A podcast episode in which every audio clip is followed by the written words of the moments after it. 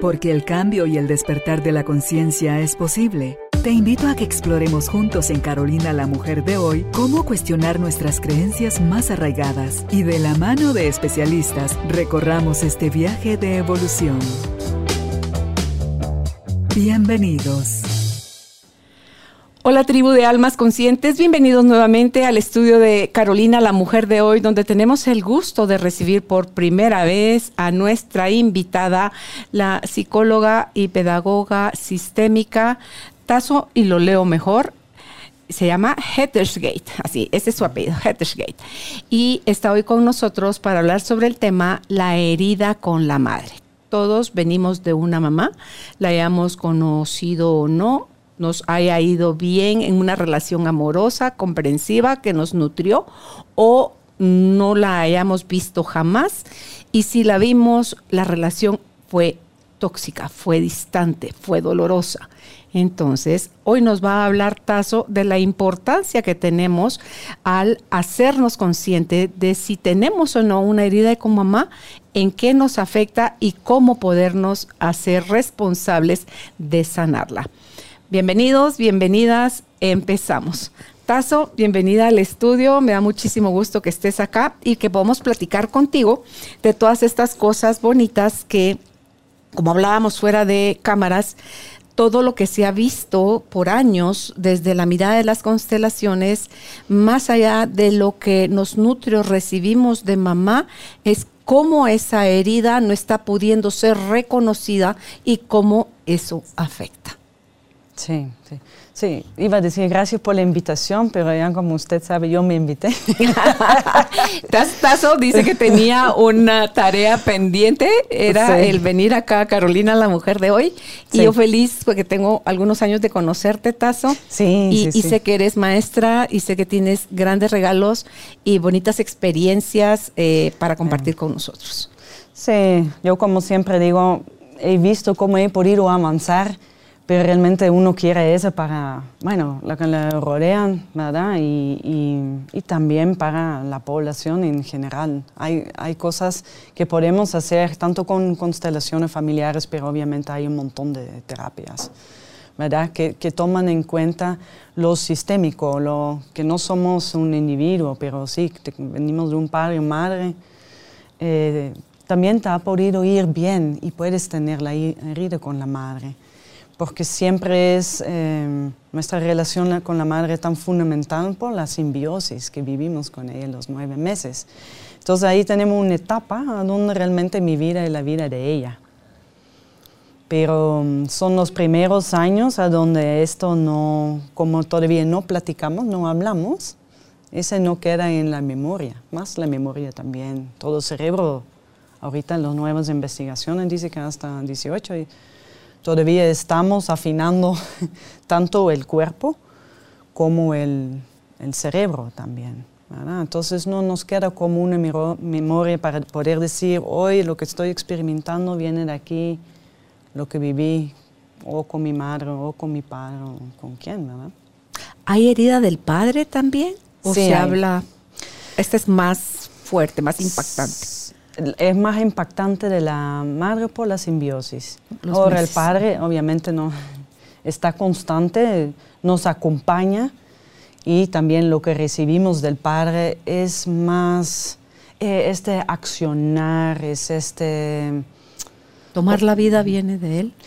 Ya lo de lo afuera. Ah, ah, la madre obviamente es sostener, es el cuidado, es el nutrir, es eh, yo como mujer también con ella vea la identidad que es, que es ser mujer, porque con mi padre lo veo porque soy diferente a él, justo soy la, polaridad.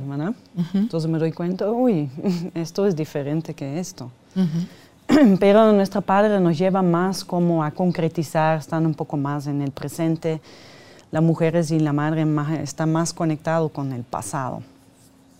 Esas son las diferencias. Entonces, la, herida es diferente, pero si yo quiero saber eh, cómo profundizar, como tú decías, cómo tener un hombre como pareja, ser pareja con un hombre, cómo ser hermana con un hermano, cómo ser eh, madre, de un hijo, ¿verdad?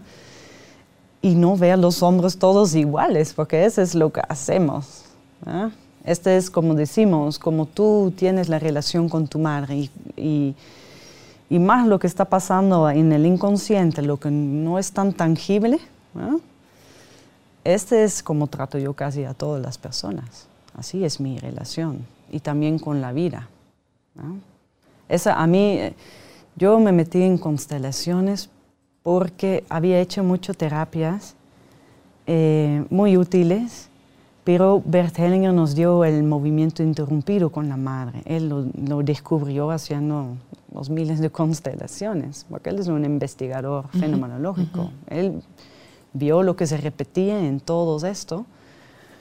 Y yo decía, esto es lo que tengo, porque tenía una rabia con, y una agresividad con mi mamá, mientras en la relación no, no es que nos agarrábamos, no, era como civilizado, podríamos decir, pero distante. Ah, ok. Eh, okay. Es, ese espacio que se pone en el medio, porque si estuviesen cercanas con más frecuencia, sí saldría esa como violencia o esa energía.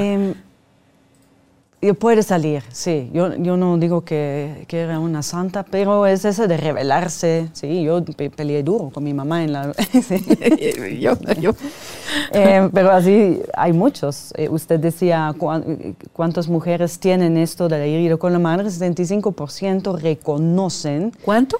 75% mundialmente. Ya, ya ahí están las investigaciones de la psicología, ¿verdad? Eso es lo que yo leo nos reconocemos en el síndrome del impostor, que es sentirte pequeña, invisible, que nunca eres suficiente, eh, ¿verdad? Dependiente, la codependencia, también tal vez ya suena familiar, ¿verdad? Em, somos muchas que, podemos eh, reconocer eso. Y para mí fue eso, el, el abrir los ojos cuando yo entendí eso con Hellinger del movimiento interrumpido. Porque siempre decía, de afuera yo parezco a mi papá, y cierto, 100%. Eh, lo mismo los huesos y todo. Pero mi madre siempre dice, sí, pero el carácter es mío. Y es cierto también. Porque si yo veo cómo vivía mi vida, bonito, la vida de ella. Y la vida es lo que había querido. También. ¿Ella vivió lo que había querido? ¿O fue de las mujeres que postergó lo que ella querido, quería por atender al marido, por poner antes a la familia y a la pareja? Sí, porque de ahí entra todas las creencias sociales. Como a mí me dicen, sí, Holanda es tan liberal. No, ya, tal vez algunas personas, pero no. Mi madre, y eso me, me, percaté, porque yo como cada año, cada dos años voy ¿A Holanda? y los escucho. ¿Estás holandesa? Sí, sí, a Holanda, cabal la escuché diciendo, sí, es que no quería casarme, pero ya como vino mi hermano, fue una traición así. Lo digo yo, oh, qué fuerte, ¿verdad? Porque realmente todavía está en este momento eh, que tuve que dejar de trabajar. Ella es maestra, ¿verdad? Y ella se sintió como, oh, de un solo le quitaron el apellido, el, trabajo, la, libertad, de todo.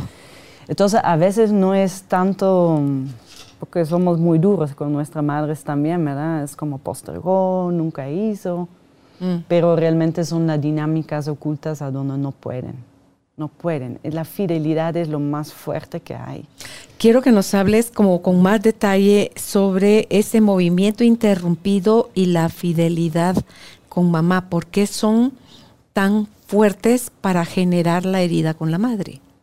El movimiento interrumpido es que cuando tú tenés, cuando naces, a partir del parto y en los primeros 72 horas, dicen, ¿verdad? Pero en los primeros días hay lapsos a donde no estás con tu mamá.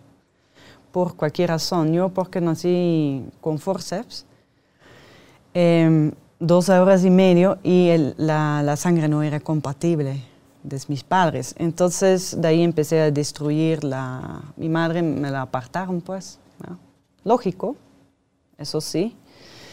Eh, pero eso genera que a donde tú debes estar no estás. O sea, desde la parte médica es necesario, pero desde la parte Ah. sistémica se interrumpió ese vínculo que traías de los meses Sí. que tenías de estar en su vientre Sí. al ya nacer y estar Sí. tú en la sala cuna y ella, porque hay mamás que hasta salen del hospital y sus hijos se quedan hospitalizados. Sí, entonces ya podemos decir, casi todos tienen ese mo- movimiento interrumpido, sí.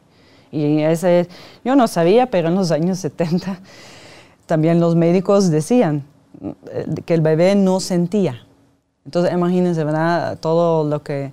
Yo tenía un pánico ante la vida.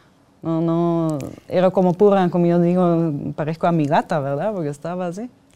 Es por eso. Sí, sí, sí, tu, tu actitud ante la vida y literal tu postura física ante la vida viene desde cómo te fue en el parto. Sí. Esa es la otra parte que yo también trabajo mucho porque obviamente me o sea, identifico. la recomendación para quienes están por dar a luz sería genial que tuviésemos como yo nací con comadrona. Yo no Sí. nací con doctor ni en hospital. Genial. Nací en la casa con comadrona. Entonces es si todavía se usa porque todavía hay comadronas, Sí. naces con comadrona, te pongan inmediatamente Sí. sobre el pecho de tu mamá para que te acaricie, te dé la bienvenida, te dé un beso, lo te, te- te vea. Aunque dicen que no vemos con claridad cuando somos recién nacidos, lo vemos como borroso. Y ante todo, el olor, el, el latido del corazón, su voz que, que la oyó en el vientre durante cuánto tiempo, Sí. y que no se llevaran la cunita, o sea, que no se llevaran al bebé hasta la cuna, sino te lo dejaran contigo para que al, al menor requerimiento de él, como está recién nacido, tú lo pudieses atender, tocar, besar, hablarle, cantarle y todas las cosas que van a generar un, un vínculo fuerte, me imagino yo. Sí, de, de estar parada en la vida. Sí, porque ponle en el caso de los hombres, cuando los eh, les hacen la circuncisión, te separan del bebé. Ya, ya de por sí están separados de uno porque ellos están en la sala cuna y no están en la habitación. Y cuando los circuncidan, no te los llevan ese día. O sea, te los llevan hasta el día siguiente.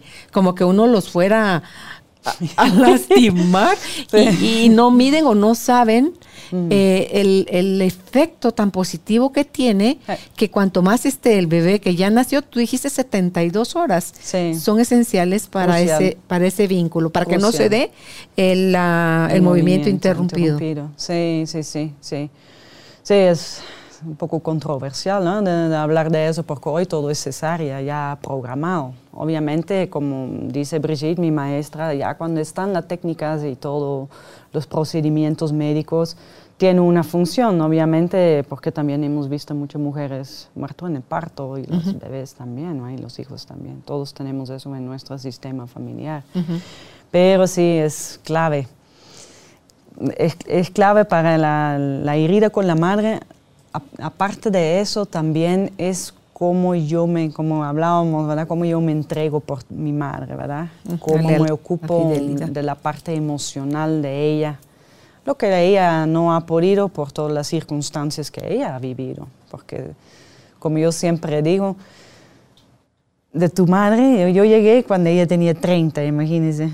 Pero de esa vida de 30 años anteriores, y ahorita que tiene 77, yo la puedo contar 10 cosas tal vez, o 25 cosas.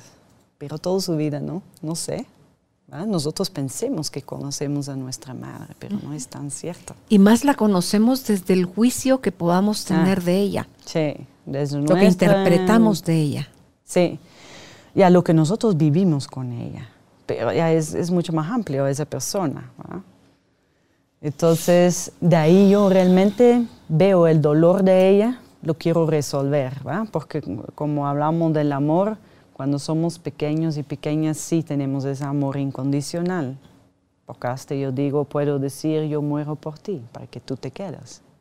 Eso es lo potente de las constelaciones familiares. ¿verdad? No digo quiero cambiar a mi mamá, imposible, o quiero cambiar a mí, también bastante difícil. Ah, no, realmente voy a ver esa relación desde otro lugar y voy a decir, no, tú eres tú y yo soy yo. Ah, ese es lo, ese es el salto Son frases sanadoras, ¿verdad? Sí, sí, sí, sí. Lo único es, a veces lo decimos, ¿verdad? Yo escucho mucho, usa la frase no sé qué, o ahorita gracias, pero primero tenemos que tocar el dolor, primero tenés que ir a tu cuerpo, mm, este mm. es la, donde la constelación familiar tiene su particularidad. Primero veo a mí con todos los elementos, con todos los representantes, ¿verdad? Eh, las personas que representan a mi madre o a mi padre o o mi niña interna, lo que tú quieres, ¿verdad? Pero cuando yo veo eso, cuando observo eso, eso es lo que me hace adentrar en el cuerpo y tocar. Porque todo el cuerpo, a donde lo tenés rígido, tensión, problemas, es ahí a donde está instalado ese dolor. Y obviamente en ese momento que lo tuvimos no lo podíamos.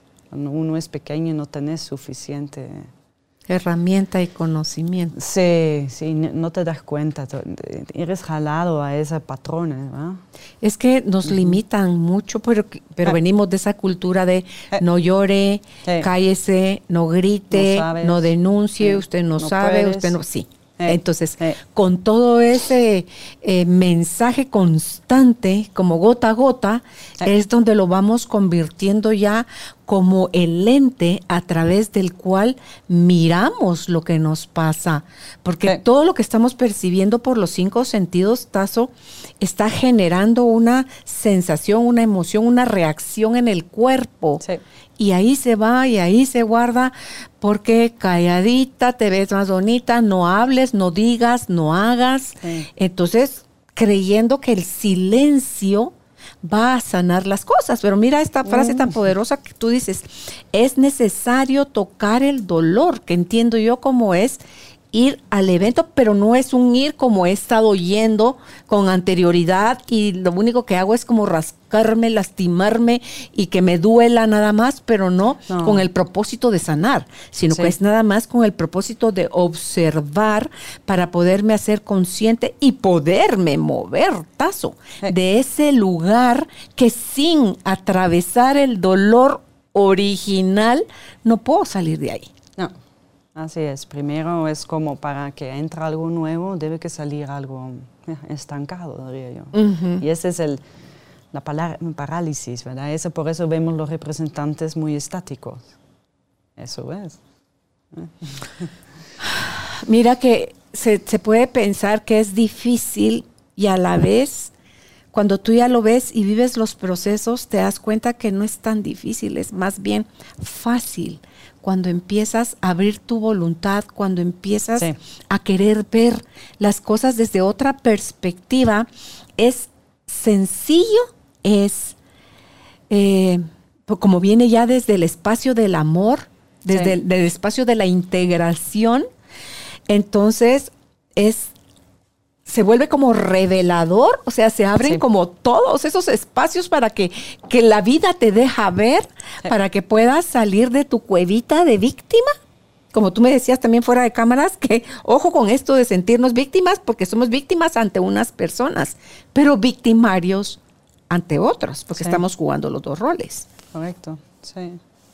Entonces, la herida con la madre, el 75, recapitulando el 75% ya de hombres y mujeres eh, tenemos eh, visto que sí, o sea, sí tenemos lo de la eh, el movimiento interrumpido, sí tenemos lo de la fidelidad con la idea de pertenecer, eh, sí tenemos el síndrome del impostor, de sentirnos pequeños, de no ser suficientes, de creer que necesitamos que alguien nos dé valor, nos ame, nos, nos haga algo para que seamos cuando ya somos. Sí, ¿verdad? el valor. Ese es sí. cabal, ahí lo, lo, lo atinó, cabal. Ok, y los hombres lo tienen un poco menos porque son más estimulados, ¿verdad? Y temen que competir y temen que Ah, también están como más presentes. es, sí, son más, concretos. sí, son más, menos rollos, como dicen. Sí, sí, sí, sí, sí, las mujeres nos complicamos un poquito pero más. es cierto. Ahora sí. hay, hay hombres, digamos, nosotros vemos un patrón en constelaciones, porque lo que vemos en, constelaciones son los patrones. un patrón viene de la adaptación, situaciones difíciles, no puedo yo ah, llevar a cabo mi protección o mi, seguridad, entonces me adapto para obtener atención, obtener esa seguridad, obviamente porque lo necesito cuando soy pequeño.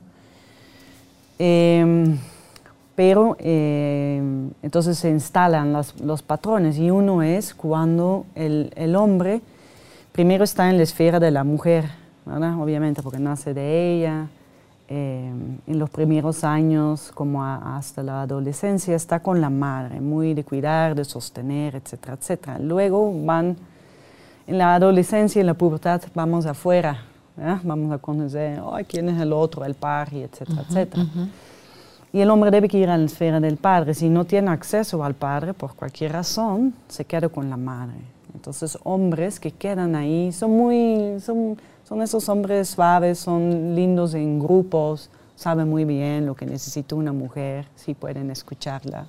No son estos que, que, dicen que hablamos demasiado. Pero eh, esa es una indicación, no se quedan con su mamá viviendo, ¿verdad? Veo mucho aquí. Sí. Eh, entonces, estos tienen más la tendencia de eso, de no, no sentir su propio valor, eh, cuesta encontrar trabajo, eh, cuesta estar con hombres, son como más solitarios, ¿verdad? Ese, ese van a, ahí podemos decir que tiene también el síndrome del impostor. Pero tú ves ahí en el caso de los hombres que tienen como esa atracción, digamos, o ese vínculo tan fuerte con su mamá, pero también están las mamás que los castran, o sea, ah, que, no, que no los dejan expandir alas, volar, como que los tiene. Cuando vino Joan Garriga, que es constelador también, él decía en el hotel, en esa presentación que tuvo, que él veía una similitud entre Colombia y Guatemala, donde hay mucho desorden, en el sentido de que hay mucha hija ocupando el lugar de la esposa. Entonces, o hijo ocupando el lugar de, papá. Entonces, que eso desordena todo. Entonces, si nos pudieras hablar de eso también, porque se, hacen heridas a la larga donde no dejas espacio. Tazo, eh, para, en el caso de la mujer, no deja espacio para una pareja. En el caso del hombre tampoco deja que, Claro, o sea, energéticamente. Sí, sí. Sí, e, e, esta es la profundidad realmente que nos dio Hellinger, porque nosotros, digamos, ocupamos esos lugares, ¿sí? De anteriores en el sistema por nuestro amor, amor incondicional. Yo veo que alguien en mi sistema está en riesgo y yo digo, uy, no, no puede ir este porque es crucial para mi seguridad y protección, mejor me entrego yo. Pero cuando yo ocupo, yo por ejemplo muchos años estuve en el lugar más bien al lado de mi mm, abuela materna, como abuelo, ya, desde mi perspectiva, pero como pareja de ella, mi madre estaba fuera, obviamente, por el movimiento interrumpido, queda como excluida. Pero no tenés nada, no, no, tenés a nadie. No tenés a tu abuela porque tú estás como así como tu pareja. No tenés al abuelo porque tú dices, yo ahorita soy tu pareja. Fatal. Luego tu padre queda afuera, mi madre queda afuera. Yo decía, ¿verdad? Obviamente por eso tenía un pánico a la vida, decía, no veo a nadie aquí. ¿Verdad?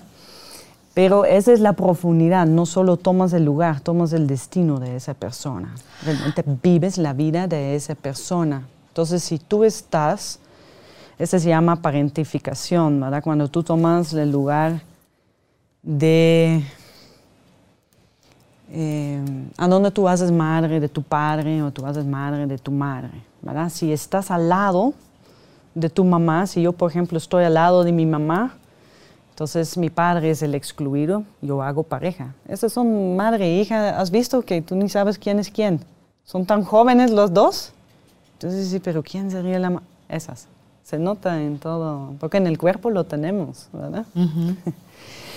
Pero las madres castrantes, ah, las madres castrantes, esa es una buena. Obviamente son muy rígidas, mucho control.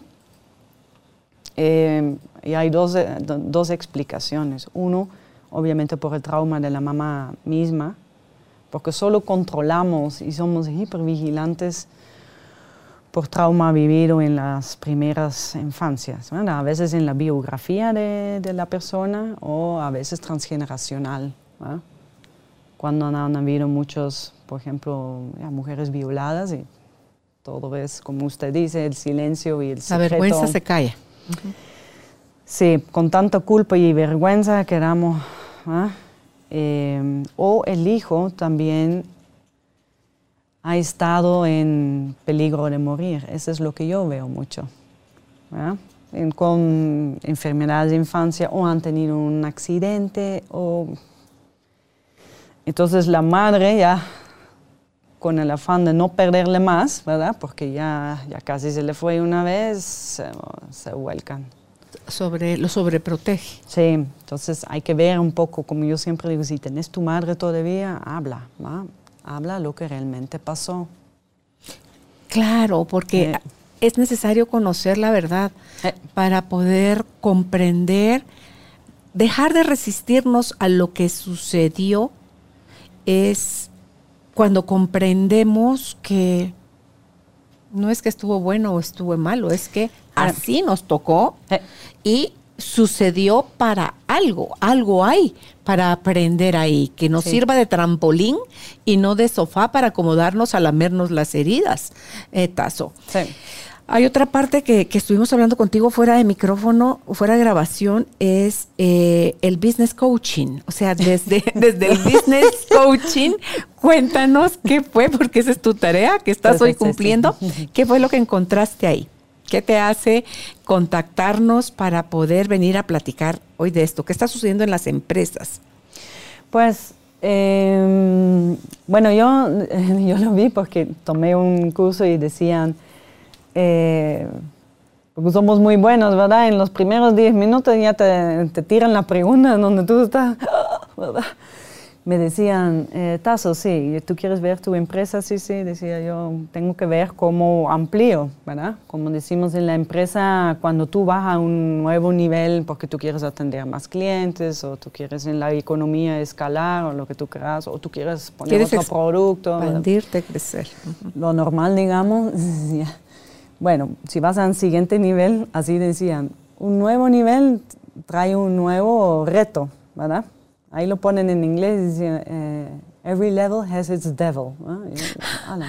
¿Qué vamos a hacer aquí? Pero decían, vea la relación con tu mamá porque em, como es la relación con tu madre, como es tu madre, así está tu empresa. y yo así va. Ok. Pero me choqueó. Em, y ese es lo lindo, ¿verdad? También las constelaciones familiares, cuando algo es para ti, el cuerpo reacciona, aunque tu mente dice, no, ¿qué, qué es ese? no, nada que ver. No, no, eso no es. Pero tu cuerpo dice, sí, sí, vaya Te brinca dentro algo. vaya viendo esto. Entonces, de ahí trabajamos la, la visibilidad, cómo hacerte visible, cómo hacerte el estatus de un experto. ¿no? Porque obviamente yo digo, yo soy la mejor, pero ni yo me lo creo, ni tú me vas a ver así como, güey, ¿verdad? Y hay un montón que son muy buenos, ¿verdad? Y aquí en, Guatemala tenemos realmente el privilegio de tener un montón de consteladores familiares que se han formado, ¿verdad? A un, a un buen nivel también. Em, o sea, había que salir de la zona cómoda para hacerte visible, para hacerte un estatus de sí, experto. Exacto. Y decía, la mente siempre te va a querer en la zona de confort. Ahora tu cuerpo está dispuesto a ir a tomar riesgos. Yo, puro constelaciones, decía yo. Esto es lo que hago y por qué no me percaté que mi empresa está en la misma cosa, ¿verdad? Uno así, ah. Pero eh, eso ves. Entonces, de ahí llegué ¿Por qué me cuesta tanto la visibilidad? Como yo siempre digo, para hablar soy buena y para explicar también ya me va bastante bien. Pero ¿qué me cuesta? ¿Y cómo llego yo, cómo salgo de la zona de confort, cabal, para ir a la autenticidad? Porque ese es lo que nos hace diferente. Y es como yo siempre digo, la, la constelación familiares es un método comprobado, te gusta no te gusta eh, hay un montón de técnicas, hay un montón de métodos, pero ese no es el asunto. cómo hago yo la relación con una persona que quiere venir y realmente está dispuesta de ver y tocar esa fibra, ese dolor en las fibras, ¿verdad? Y cómo llego yo, cómo puedo yo este, ofrecer este servicio a muchas más personas, ¿verdad? Porque yo a veces hablo con la persona y diría, sí, ante la vida estamos así, no hacemos eh, lo que realmente nos apasiona. No, no, no, logramos hacer estos pasos. La postergación, con eso también me topé. Y todo eso tiene que ver con, con, el síndrome del impostor. La culpa y la vergüenza son tan grandes en nosotros que no, no hay margen eh, para mover. Y digo, no, no soy suficiente para ir con Carolina. Bueno, superé uno, pero, pero eh, eh, es eso, ¿verdad? Y también... Y mira cómo son las cosas, porque uno desde su síndrome del impostor se hace chiquito. Se hace no con, con, no la fuerza, con no el valor, con no la capacidad, por un lado, pero por otro sabes que tienes la fuerza, tienes el valor y tienes la capacidad. Porque te ves transmitiendo tu conocimiento a otros, Tazo. Tú eres maestra. Entonces, y mira cómo es esto porque nos proyectamos. Te escucho, digo, tan, tan bonita la vida. Me está poniendo aquí a mi maestra Tazo enfrente, porque así como tú, necesitabas salir de tu zona de confort y contactarme y no tuviste que tener 20 conversaciones durante tres años para ver si se daba el evento. Una conversación, se dio el evento y aquí estás. Entonces, es porque cuando las cosas están destinadas a suceder, paso, suceden. Todo el universo confabula a favor de uno. Entonces, estoy en las mismas situaciones que tú. O sea, si yo me siento poquita, no suficiente, eh, que necesito crecer más, que todavía me tengo que eh, visibilizar más, porque yo venía de un medio donde es solo audible, ahora ya puede ser audible y visual. Entonces, y yo aspiro a entrevistar, porque lo mío es entrevistar gente como te estoy entrevistando a ti, entrevistar a gente del extranjero que por muchos momentos yo digo, ¿a qué hora yo voy a entrevistar al doctor Mario Alonso Piuch? Entonces el universo me dice, imposible que lo, que lo puedas entrevistar. Pero si yo me abro a la posibilidad de que no sé cómo, no sé cuándo, y que si es para que yo entreviste al doctor Mario Alonso Piuch, la vida va a presentar la oportunidad. Y como él quiero entrevistar a Jordi Rosado, me encantaría entrevistar a Oprah Winfrey, me encantaría entrevistar a un montón de gente a la que admiro y considero mis maestros porque he leído sus libros, porque he leído sus biografías. Y dice uno, pero ¿eh? el miedo te vuelve a, jalar a tu zona de confort, donde no, ya, ya me empiezo a decir cosas, pero solo somos proyecciones unos de otros, Tazo. Sí. Entonces el miedo que tú tenías es el miedo que yo tengo. Sí. Pero esa posibilidad de que tú estés aquí es la... Tú me estás mostrando con que estés aquí, con que es posible hacer realidad que yo también entreviste a otras personas de la misma forma como tú querías que yo te entrevistara a ti. Claro, así es. Sí. Y Oprah Winfrey sería genial porque si alguien sabe cómo, cómo realmente hacer un, un, crecimiento, es ella. Ellen DeGeneres también me la sigo, soy su fan, me encanta. Y, y, como ellos, Marianne Williamson, Eckhart Tolle y Byron Katie y, y, otro montón de personas sobre las que he leído y aprendido, que dice uno, Wow, pero sí es posible, pero lo tengo que creer, lo tengo que anhelar y lo tengo que visualizar para que lo pueda concretizar, Tazo. Porque lo que no concretamos es porque no lo creemos, porque no hay congruencia entre lo que decimos y entre lo que hacemos. O sea, una rueda jala para un lado, la otra rueda jala para el otro, y todavía le pregunto al cielo como, ¿por qué no me complaces? Tú cuando te vuelvas congruente, vas a ver cómo todo fluye. Por eso ahorita todo, si ves las tendencias, todo, bueno, no sé, pero yo veo, lo que yo veo es, hágalo. Porque nosotros somos muy buenos en hablar. Voy a no sé qué, en él, ¿va? aquí estoy. Entonces ya cuando ya hago uno, y este es realmente cuando salimos de la herida con la madre, entonces yo por lo menos voy a ver qué necesito para tener un provincia aquí o, a ti allá. Ajá, ajá, Sea como sea. Ok. Sí, yo creo que si está destinado a suceder, va a haber movimientos, porque yo creo que todo, la vida es una serie de movimientos, de sincronicidades, pero también dicen los expertos que la oportunidad te encuentre preparada para que cuando se dé, porque si no estás preparado, llega la oportunidad, la oportunidad sigue como el tren, sigue de largo. Si ya no tú no te subiste en esa estación, no es problema de la oportunidad, es problema de ti que no la supiste ver y tomar. Sí, ¿verdad? eso es justo lo que hace constelaciones familiares. Si estoy con movimiento interrumpido con mi mamá o si tengo la herida con la madre, en la constelación lo que vemos es que yo veo a mi niña interna, pero ese es el acontecimiento de trauma o la situación difícil, o veo al dolor de mi madre, pero no veo, no logro, mi representante no logra ver a la representante de mi madre, no la veo. Entonces, eso es a donde todo te da miedo, porque realmente no sé qué es lo que estoy mirando. Estoy mirando el trauma, lo que yo revivo constantemente, o miro al dolor de mi madre. Bueno, tampoco viene de un lugar chévere, ¿no? Entonces, Pero cuando vemos el dolor de mamá, sí. nos hace sentido el por qué ella fue como fue, hizo lo que hizo o no fue lo que no fue y no hizo lo que nosotros queríamos que hiciera. Sí, la vemos con la compasión. Eh, eso es lo que nos entrena en constelaciones familiares. Dejamos de juzgar, dejamos de culpar, dejamos de sentir esa culpa existencial, porque no es una culpa chiquitita, ¿verdad? O dejamos la vergüenza. Pero todavía tengo que soltar la fidelidad con el dolor de mi mamá eso. Entonces es bueno que lo veo, pero normalmente eso estoy acostumbrada. Cuando yo veo a mi mamá, no veo a mi mamá, yo veo su dolor. Todo lo que ella no podía lograr. A dónde le han truncado sus sueños, ¿verdad? O, cómo quería ser madre, o cuántos hijos quería, o, cabal, como usted decía, cómo no pasar esto a, los hijos y las nietas, sí.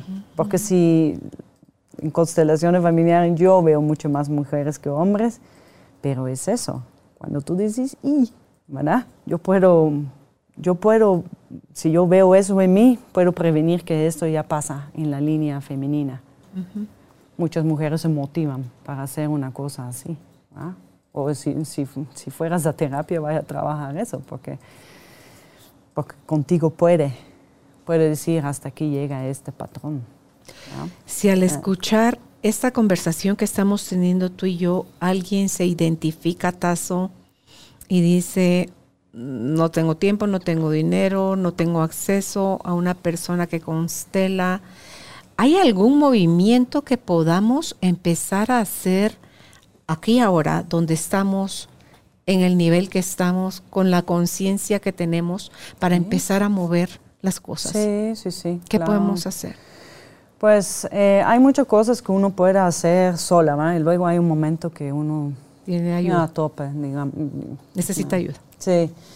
Eh, uno es como mm, lo que yo muchas veces hago en, el, en los talleres, pero lo puedes hacer en, en, casa, es si yo veo a mi mamá, ¿cómo hablo yo de mi mamá? Y voy escribiendo. Luego haces una pregunta a ti misma, ¿cómo pienso yo de mi mamá? Porque es diferente. Y vas. ¿Qué me gusta de ella y qué no me gusta de ella? Y luego el rol, ¿verdad? ¿Qué rol tiene mi mamá? Porque ese es, eh, como tú decías, ¿verdad? Nosotros realmente no vemos nuestra madre como una persona normal, corriente, ¿verdad? María Hellinger, sino como un rol, un, un role model, ¿verdad? Pero entonces juega un rol.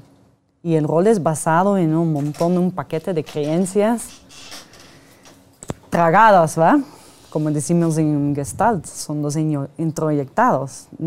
Ni digo yo, ah, ahorita voy a tomar esa creencia y hago el recorrido. No, ya me lo tragué, nunca cuestioné.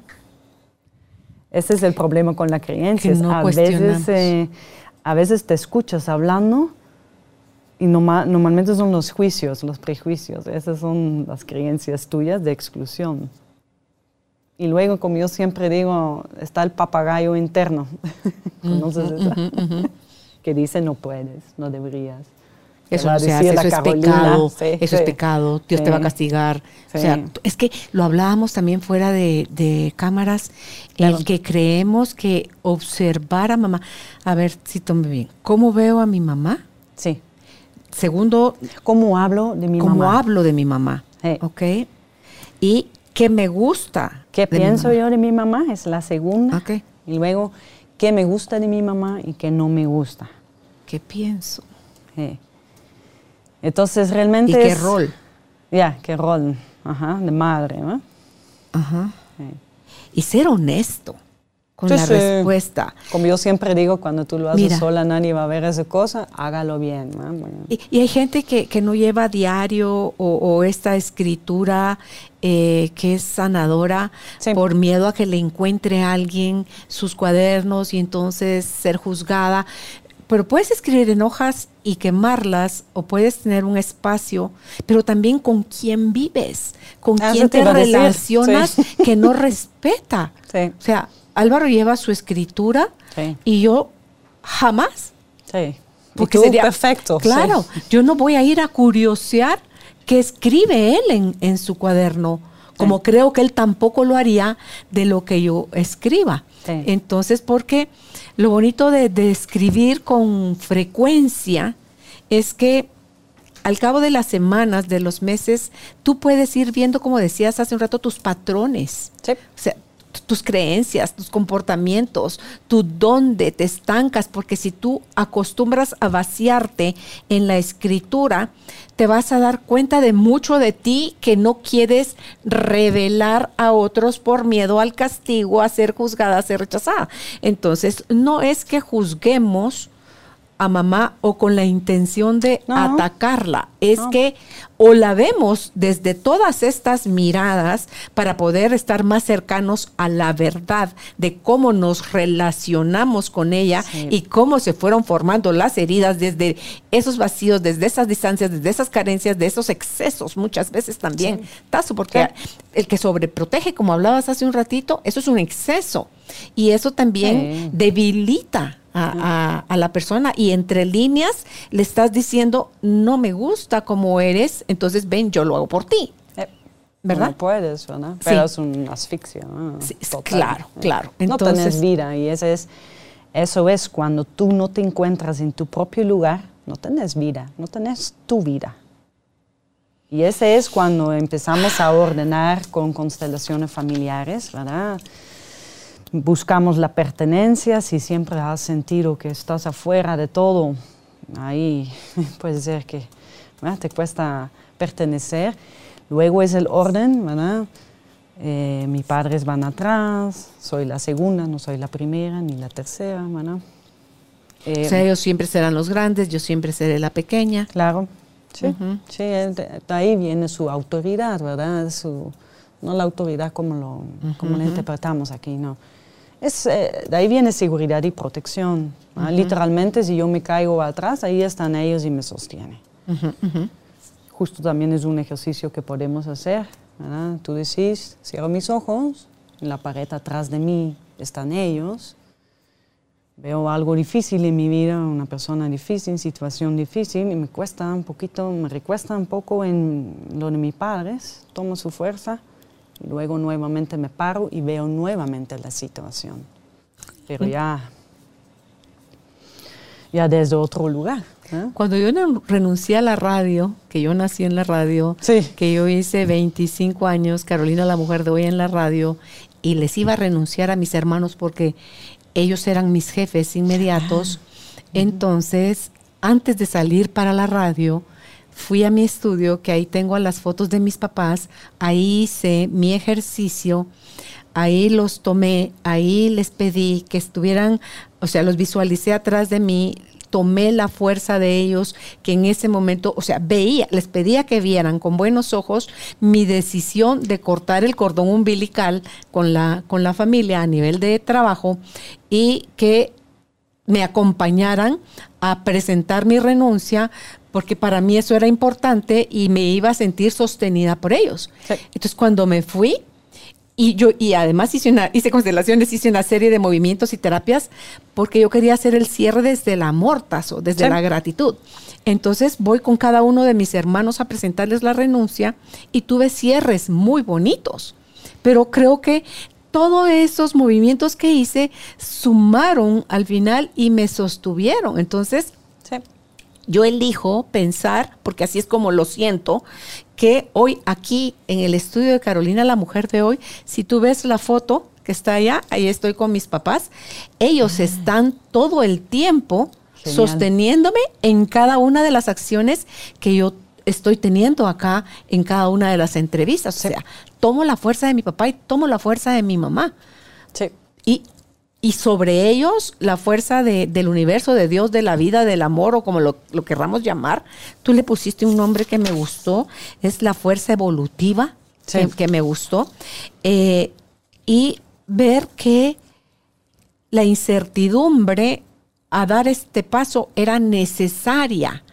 Tazo, iba con curiosidad con apertura a aprender nuevas cosas que yo no, yo no estaba acostumbrada a hablar frente a una cámara y, poder llegarlo a hacer de manera natural. Yo no me maquillaba y poderlo hacer y sentirme como que no era una impostora la que estaba atrás de, arreglarme, así imagínate. Ahí está. O sea, ¿te das cuenta?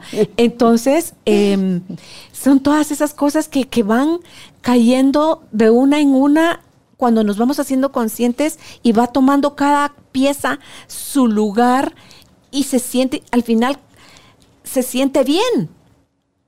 El movimiento se siente bien, no hay angustia, no hay miedo, no hay em, deseos de control, prefiero fluir tazo con, con, lo que sea que la vida me va presentando, me va presentando unas cosas hermosas y la creatividad está a la orden del día y se me ocurren cosas y planteo cosas y propongo cosas y, o sea, estoy como que retrocedí muchos años en mi vida a un estado más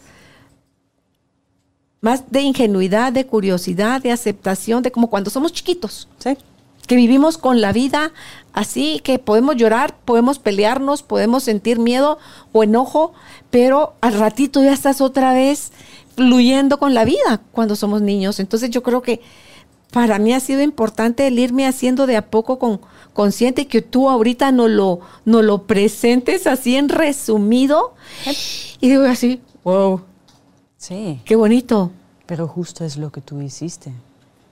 Justo porque la empresa familiar también es un patrón y es un ah. patrón eh, posibilitador en determinado momento en tu vida, ah. pero luego es rígido porque es así. No, yo no digo si es feo o no, no, simplemente es, es más rígido porque la familia dice este es el set de reglas y la empresa dice son los mismos. ¿Verdad? Entonces, cuando tú ya expandes la, conciencia, tú puedes romper el patrón y podemos entonces independizar. ¿ah? Es, ir a, tu propia empresaria. ¿ah? y, sí hay un cierre amoroso. Si entendiste eso, bueno, eso es un gran crecimiento espiritual. Porque normalmente dejamos lo que más necesitamos en la nueva empresa o en nueva iniciativa en y la otra, como que como no saldamos la cuenta, ¿verdad? Cuesta decir lo que me dieron es esto, lo que yo di es esto. Y sí, no todo es en balance, pero sería una mentira. Pero está bien. Pero duró hasta que uno tuvo la fuerza de decir hasta aquí. Claro, O, seguía bajando uno la cabeza y se sigue uno sometiendo a las directrices de otro.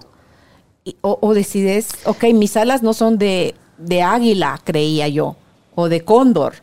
o de, ¿verdad? Síndrome. Eh, porque uno que, claro, en el síndrome del impostor, uno se quiere ver con alas de pollito. De pollitos chiquitos, esos que te venden así chiquititos. Sí. Y no, y resulta que a ratos en la vida voy a tener alas de pollito y a ratos voy a tener alas de águila, Sí, alas de cóndor.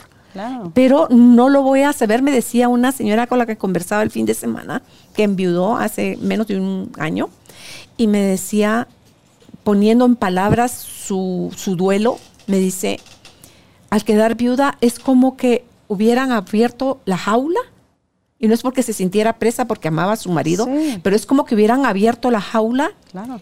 y me di cuenta que no sabía volar. Entonces le dije, imagínate que vas a vivir hasta los 90 años. O sea, tenés todavía 34 años por delante. ¿Cómo los querés vivir? Ok, vas a vivir 34 días. ¿Cómo los querés vivir? 34 meses. ¿Cómo los querés vivir? Sí. Si no empiezas a abatir tus alas, Eh, vas a seguir creyendo Por que sos un pollito. Sí, Claro. ¿Y cómo hacen los pollitos? Los, las aves avientan al pajarito Sí. del nido y ya. lo- Ahí lo- ves vos. Sí. y empieza, y ella está pendiente de si su, ca- su pichón no pudo abrir las alas y lograr su propio vuelo, la mamá lo rescata. Sí. Pero si no corremos el riesgotazo, Sí. no podemos probar Es primero nuevas cosas, hacerlo. nuevas sí. experiencias. Eh, Y ese es tomar el riesgo, ¿verdad? Y ese es también vemos en constelaciones. Entonces, quiero una pareja, ah, pero estás dispuesto a, a tomar el riesgo que esa persona un día ya no puede estar. Es que un día ya no va a estar. No, por separación o por muerte. Entonces, si no estás dispuesta a tomar ese riesgo, no estás lista y, y por eso nadie llega, ni modos, ¿va? Porque te debes que arriesgar. Arriesgamos la vida. Arriesgamos que vamos a tener dolor. Claro. Eso es, ¿va? Porque me pueden decir no, ¿va? o, o lo que sea. Pero primero es hacerlo y luego ves cómo te, cómo te va. ¿va? Eh. Es bonito ese. Y ese es lo que dicen, la, la herida con la madre es como estar en la jaula con la puertita abierta, ¿verdad? Y no poder ir, no poder salir. Eso es, porque obviamente en la relación de pareja es que no tiene que ver si la persona, es, nunca es si la persona es buena o mala, no. Es todas las creencias a donde decimos la pareja, mi pareja y yo somos así y así es como debe que funcionar. Pero obviamente ese set de reglas lo tengo desde mi mamá y mi papá, porque ahí nosotros imitamos. ¿ah? Eso es lo que dijo Bert Hellinger. Somos eh, personas, somos un, un ser que imita primero. Entonces, yo veo a mi padre y mi madre, esta es una relación de pareja. Ok, ¿verdad? Y, tomo lo tangible, lo que yo veo, pero también, y ese es, por eso trabajo constelaciones, todo lo que no dicen. ¿verdad? Todo lo transgeneracional, lo que no se verbaliza. ¿Sí? Ahorita yo, yo te veo, no hago un análisis, eh, tranqui, pero te veo, ¿verdad? Colores, etcétera, etcétera. Pero aquí también hay una relación a donde intercambiamos las emociones, los estados, los sentimientos, eh, si realmente te veo o no, ¿verdad? si realmente hay un conecte o no. Y ese vemos también en las parejas. A veces tú dices, no, se llevan bien 30 años de matrimonio, pero cuando yo los veo digo, sí, pero no hay conexión. En un momento la conexión se les fue por cualquier razón. ¿ah? Entonces están los dos mundos, ¿verdad? Wow, totalmente. Y todo este trabajo se puede hacer así mamá ya haya fallecido. Sí, sí, sí. o sea, es- el sanar la herida con mamá. Sí, sí, sí, porque es como liberar a ti de ese... Normalmente son dos grandes eh, emociones que nos at- atrapan, ¿no? la, la vergüenza y la culpa, la que no nos deja avanzar. ¿ah? A veces tengo culpa porque supero a mi madre y a veces tengo culpa por no superar a mi madre. Mientras los padres sí quieren que los superamos, no en sentido feo, pero que nos va mejor. Eso sí quieren en su ser. ¿verdad? Por eso dicen, si quieres honrar a tu padre y a tu madre, haz algo grande con tu vida. École, sí. Entonces no te quedas escondida, no te quedas al margen. eh, pongamos colores fuertes y aquí estamos. Okay. ¿Así? ¿Ah, sí. ¿Eso tiene que ver? Claro. Okay. ¿A dónde vas en colores eh, opacas? A, de- a estar apagado, a estar callado, Sí. a no... ¿O a usted no nunca se pone colores? Uso también color... Sí. ¿A sea, dónde vas cuando pones esos? Vaya observando. ok. Y me vas diciendo. Porque obviamente de ahí voy ahí Yo con soy de el- celestes, de azules, de blanco, de... eh, O a dónde, dónde me voy, a donde yo pienso que esto es eh, lo que tengo que ponerme. Es que esto es. Es voy con un... uno cree que no está relacionado con nada. no, que es- sí está adaptado al... Entonces no, no puede ser que yo aquí aparezco o, o todos los ojos se caen sobre mí. Sería un horror, ¿no? Ajá. Yo diría eso. que no le gusta a uno eso. Eso te da así como que... Sí. como pena. ¿Sí? Ok, entonces la propuesta es usemos más colores encendidos, con más vida, con más... Vaya todo. experimentando, porque la sanación nunca es como el gran cambio, como yo siempre digo, siempre son pasos, un paso más, ¿verdad? A donde antes habías puesto celeste o gris, hoy vayas en un, ¿qué? Un verde un poco más. ¿no? O en el Un anaranjado, un amarillo, un- Sí. Ujú. Vaya probando, ¿no? Ves que el- el- nadie se muere de eso, ¿no?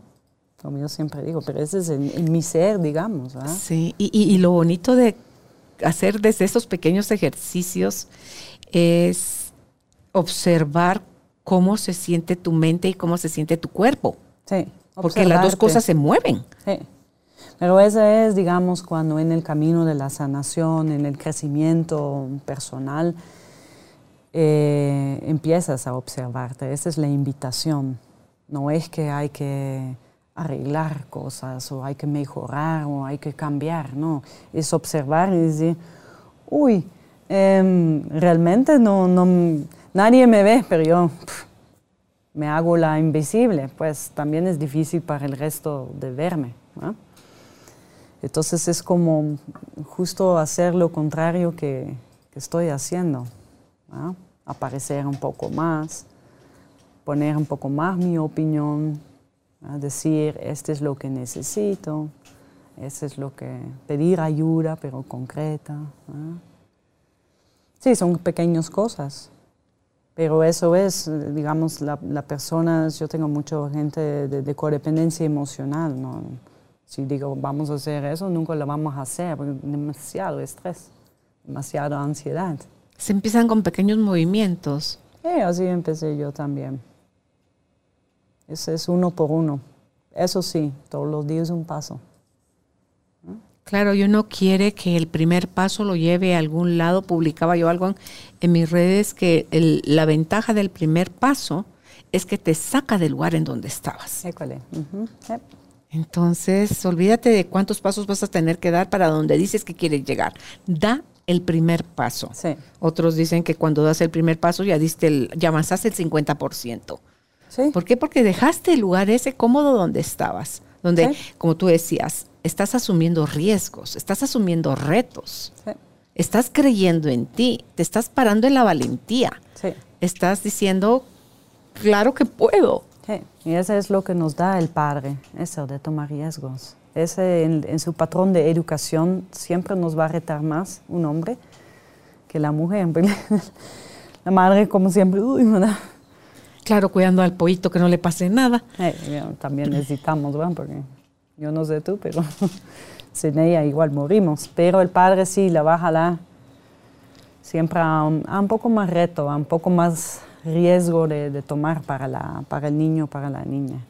Entonces como madres a veces, aunque no nos gusta, pero es como decir, bueno, eh, tiene un, tiene un, eh, tiene un significado, tiene un, y es al final algo beneficioso para el hijo. Porque a veces es muy aca- acaparador, no dan acceso al padre, entonces ese hombre no lo tiene. Luego está ante la vida también muy, ¿verdad? Muy discapacitado, diría yo. ¿no?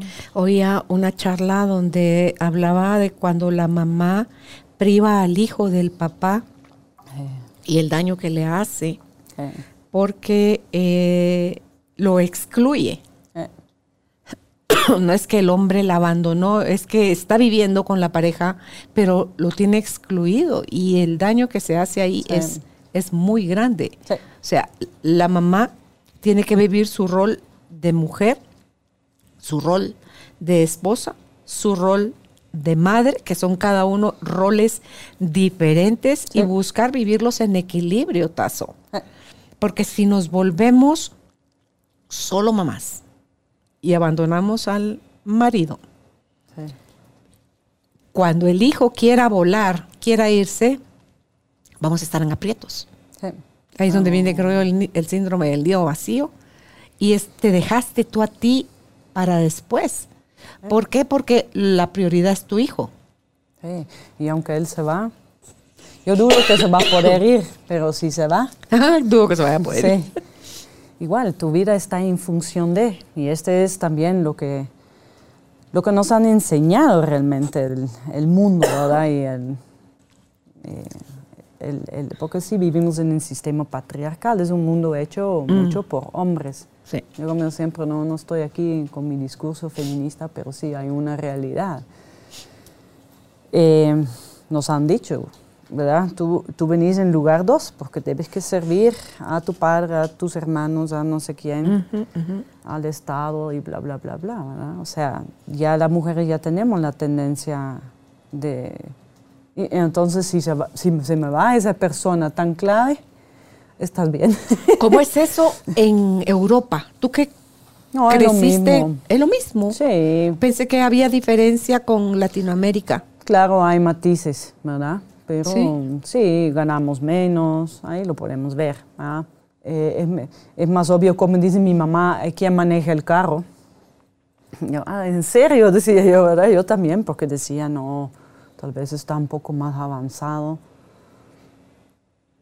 Es que co- como son patrones. Yo digo, sí, tal vez la violencia, sí, ese sí es, dicen los datos, ¿verdad? Menos. Pero si vemos dónde está, está en intrafamiliar, en las parejas que no vemos, eh, vemos las violaciones, vemos muchas cosas ahí con los mismos datos, que hay más en mujeres que en hombres, ¿verdad? Tal vez ese de servir ya no, pero, pero sí, siempre estás en número dos, eso sí. Y el techo de vidrio para las mujeres, ¿verdad? En las empresas. ¿A qué te refieres con eso? Que tú ves el puesto de CEO, pero no, no llegas, ¿verdad? Aunque tú tenés la habilidad y tú... No te, no te ascienden ahí, pasan a un hombre primero. Sí, pasan a hombre más fácil. Y cuando vemos los datos, yo porque trabajé muchos años en la cooperación internacional con género para ver, pero son estructuras de poder. Eso es, vemos que el poder, siempre uno es menos, ¿verdad? Y ve- lo vemos eh, eh, en los mayores son menos, ¿verdad? Las mujeres son menos que los hombres, los indígenas son menos que... de Sí, niños, color. mujeres y ancianos son los, Sí. los puntos débiles. Sí, y por ejemplo en Europa vemos, salen mucho más mujeres de las universidades, porque antes eran, ya, no tenés el diploma, tampoco te dejaban estudiar en la universidad, entonces, ¿cómo pues va? Pero hoy ya se mejoró un poco eso, y todavía no, no vemos este Equidad. avance en, en la... No, no vemos. Pero es también la parte colectiva femenina, eso es la energía femenina que sigue en un estado de, de sumisión, Ah. de pequeñez, del síndrome del impostor. Ah. O sea, a nivel colectivo estamos con el síndrome del impostor. Exacto, Tazo. exacto. Y eso es lo lindo que, que de las constelaciones familiares, porque no vemos solamente, digamos, lo, lo sintomático, ¿verdad? Eh, lo- si tú fueras mi consultante, vemos lo sintomático, lo que le molesta hoy a usted, ¿verdad? Ajá. Luego vemos tus padres. Eso ve a ve cualquier psicólogo ve esa esfera. Pero luego vamos con la mamá de tu mamá clave, ¿verdad? En tu vida, con la esfera de los abuelos. Y también vamos más profundo a nivel sistémico, justo cómo todas estas creencias están a nivel eh, de país, de, de dónde es usted, ¿verdad? A dónde naciste, o la familia, ¿verdad? Pero también a nivel mundial, porque ahí tenemos los dos colectivos grandes, ¿verdad? La la- los hombres y las mujeres. Ok, ¿por qué la abuela materna es clave? Porque la mamá de tu mamá. O sea, lo que la impactó Sí. me va a impactar a mí. Directo. Igual la Sí. mamá de ella y así Sí. nos vamos con toda la, la, línea femenina. Sí. sí, a veces me pregunto, sí, pero ¿y, y la mamá de mi papá? Sí, pero no, es más impactante o más fundamental eh, en la primera sanación, si vas a algo, el linaje femenino, pero de madre, la mamá de tu mamá, su mamá, su mamá, su mamá, hasta el origen, ¿verdad? la fuente. ¿Hasta cuántas has llegado, Tazo, en constelaciones? Ah, que puedes ver, uf, eh, yo creo que como séptima, pero esas son a veces las identificaciones a donde realmente esa persona está en el lugar de alguien muy atrás. Pero lo que yo más veo es, es con padre y madre, estos lugares y los abuelos. Ok. Cuando no vemos a la vida, ¿qué, qué pasó ahí? ¿Qué movimiento se interrumpió? ¿Es porque perdimos un ser querido? Es, o sea, cuando no estamos viendo allá, al, al horizonte, sino estamos viendo para abajo, o le damos la, vuel- la espalda a la vida, o a cosas como el dinero, la abundancia, el éxito. Sí, sí. Ahora energía, la, la- la abundancia y, y dinero son energías. Ajá. Pero que están asociadas a la madre.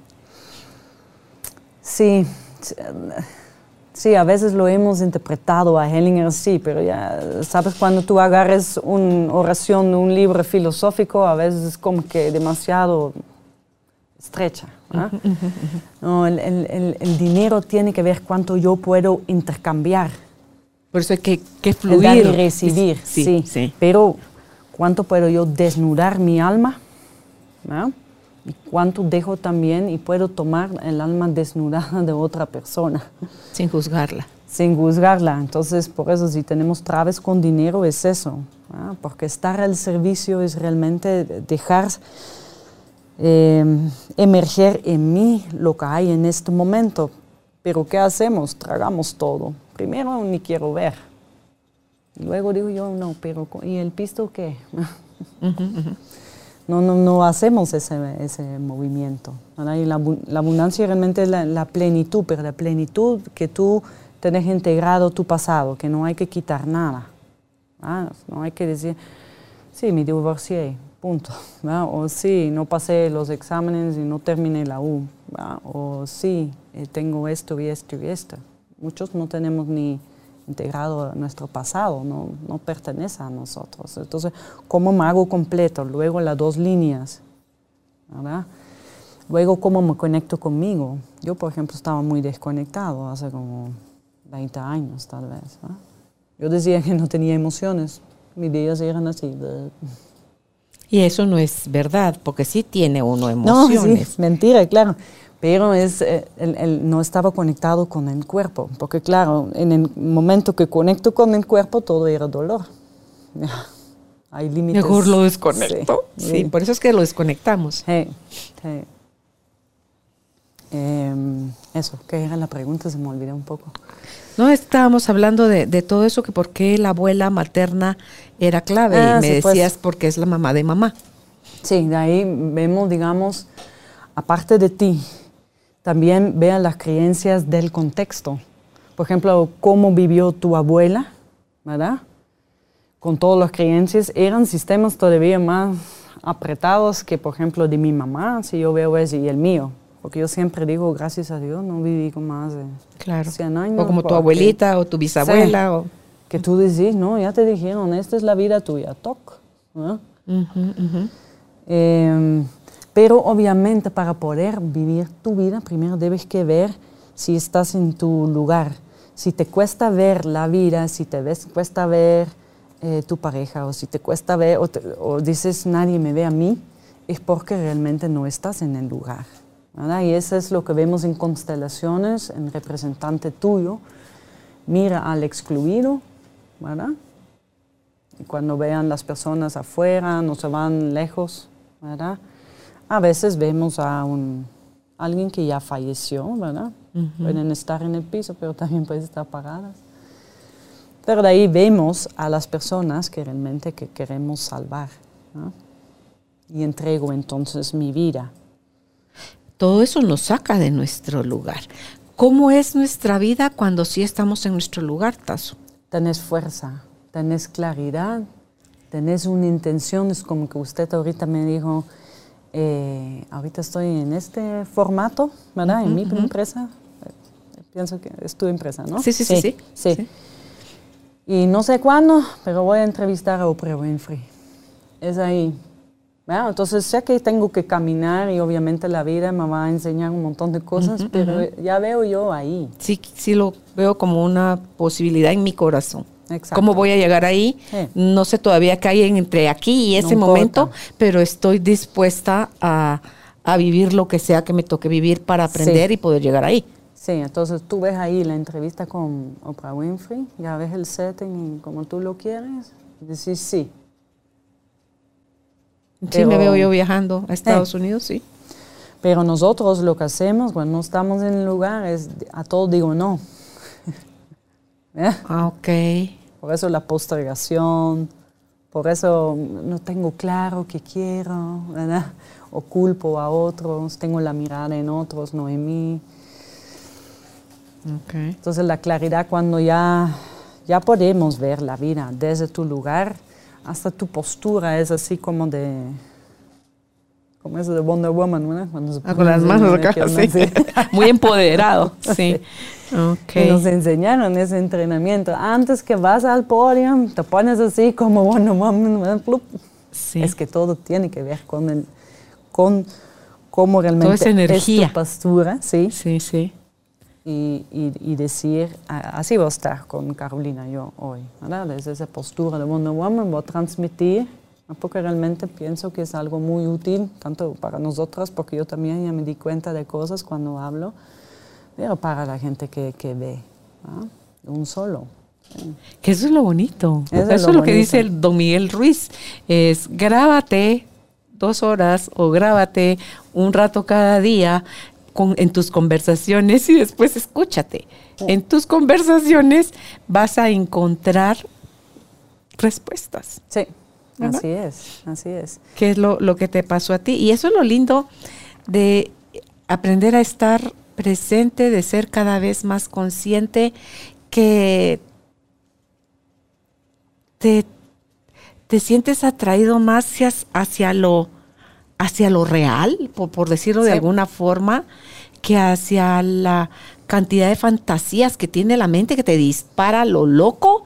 Tú dices que la guacamaya, eh, y, te dice de todo, pero es la forma que tiene el ego de distraernos.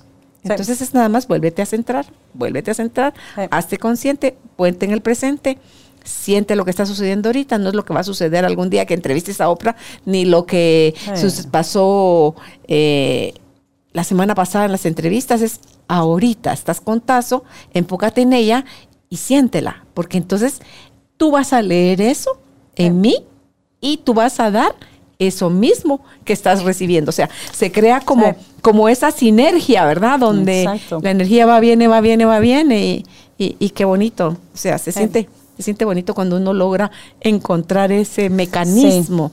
Y eso se llama impactar, porque obviamente usted con todo esto tiene un gran impacto, ¿verdad? Entonces, cuando vas con la entrevista con Oprah Winfrey, es qué impacto quieres tener. Aparte que la quieres entrevistar, pero ella también tiene muy claro cómo quiere impactar, qué quiere realmente dar a su audiencia. A su gran audiencia, sí. Sí. Por eso yo vino aquí, obviamente, así en esa forma, pero es decir, sí, qué, qué es lo que uno quiere dar a ti, a mí misma y a la que están escuchando o viendo, ¿verdad? Que si reconoces todo esto en ti, sería bueno ir viendo y realmente liberar más, porque de ahí podemos tocar esa creatividad. Mm. Porque esa es la mirada que, que, tú decís, es muy interesante. En la constelación la mirada va a todos lados, arriba, abajo, eh, de afuera, pero cuando realmente la vida está aquí. Entonces cuando yo realmente veo y veo a esa cámara, eso no me da miedo. Pero si yo sé que me van a filmar y yo miro así y, tampoco estoy consciente de ti, todo me va a dar miedo. No es lo mismo mirar a tus ojos y decir, ahí está, su alma está presente. Y eso, y eso invita a la tuya a salir. y a dar. Obviamente. Que es eso, al final lo que tú y yo buscamos, es darle a la gente aquello que ya vimos que es hermoso, que es diferente, que te beneficia a ti y es tan bonito lo que se siente que tú dices, wow, que más personas tengan acceso a esto también, para que estemos cada vez más, más despiertos, más presentes. Porque la herida con la madre es realmente el dolor ser mujer. Hoy en este día, tal como tú eres, como yo soy, como ella es, no importa. Pero nos duele y no nos hace poder salir y agarrar ese potencial. No, no, tu, tu deseo tú siempre has deseado esto y, tú dices, y no logro llegar. ¿eh? No, no. Por la herida con mamá. École, sí. Bueno, pues ya escucharon a Tazo, ella es la experta, ella hace acompañamientos desde las constelaciones, porque es psicóloga y pedagoga sistémica y consteladora familiar. Ah, ah, ok, es sistémica y consteladora familiar. Ustedes pueden encontrarla en Facebook como Tazo Aquí tenía yo, pues, es que tu apellido se pronuncia Hettersgate. Hettersgate. Eh, Hettersgate, que sí se escribe un poquito complicado porque está en. Eh, dijiste que eras de. Holanda. Holanda. Y está en, en Tazo Hettersgate, que se escribe H-E-T-T, o sea, T tomate dos veces, ¿verdad? E-R-S-C-H-I-G-T. Eh, en Facebook, no, en Facebook, no, en, en YouTube pueden ver eh, cómo se escribe su apellido si la quieren buscar en Instagram.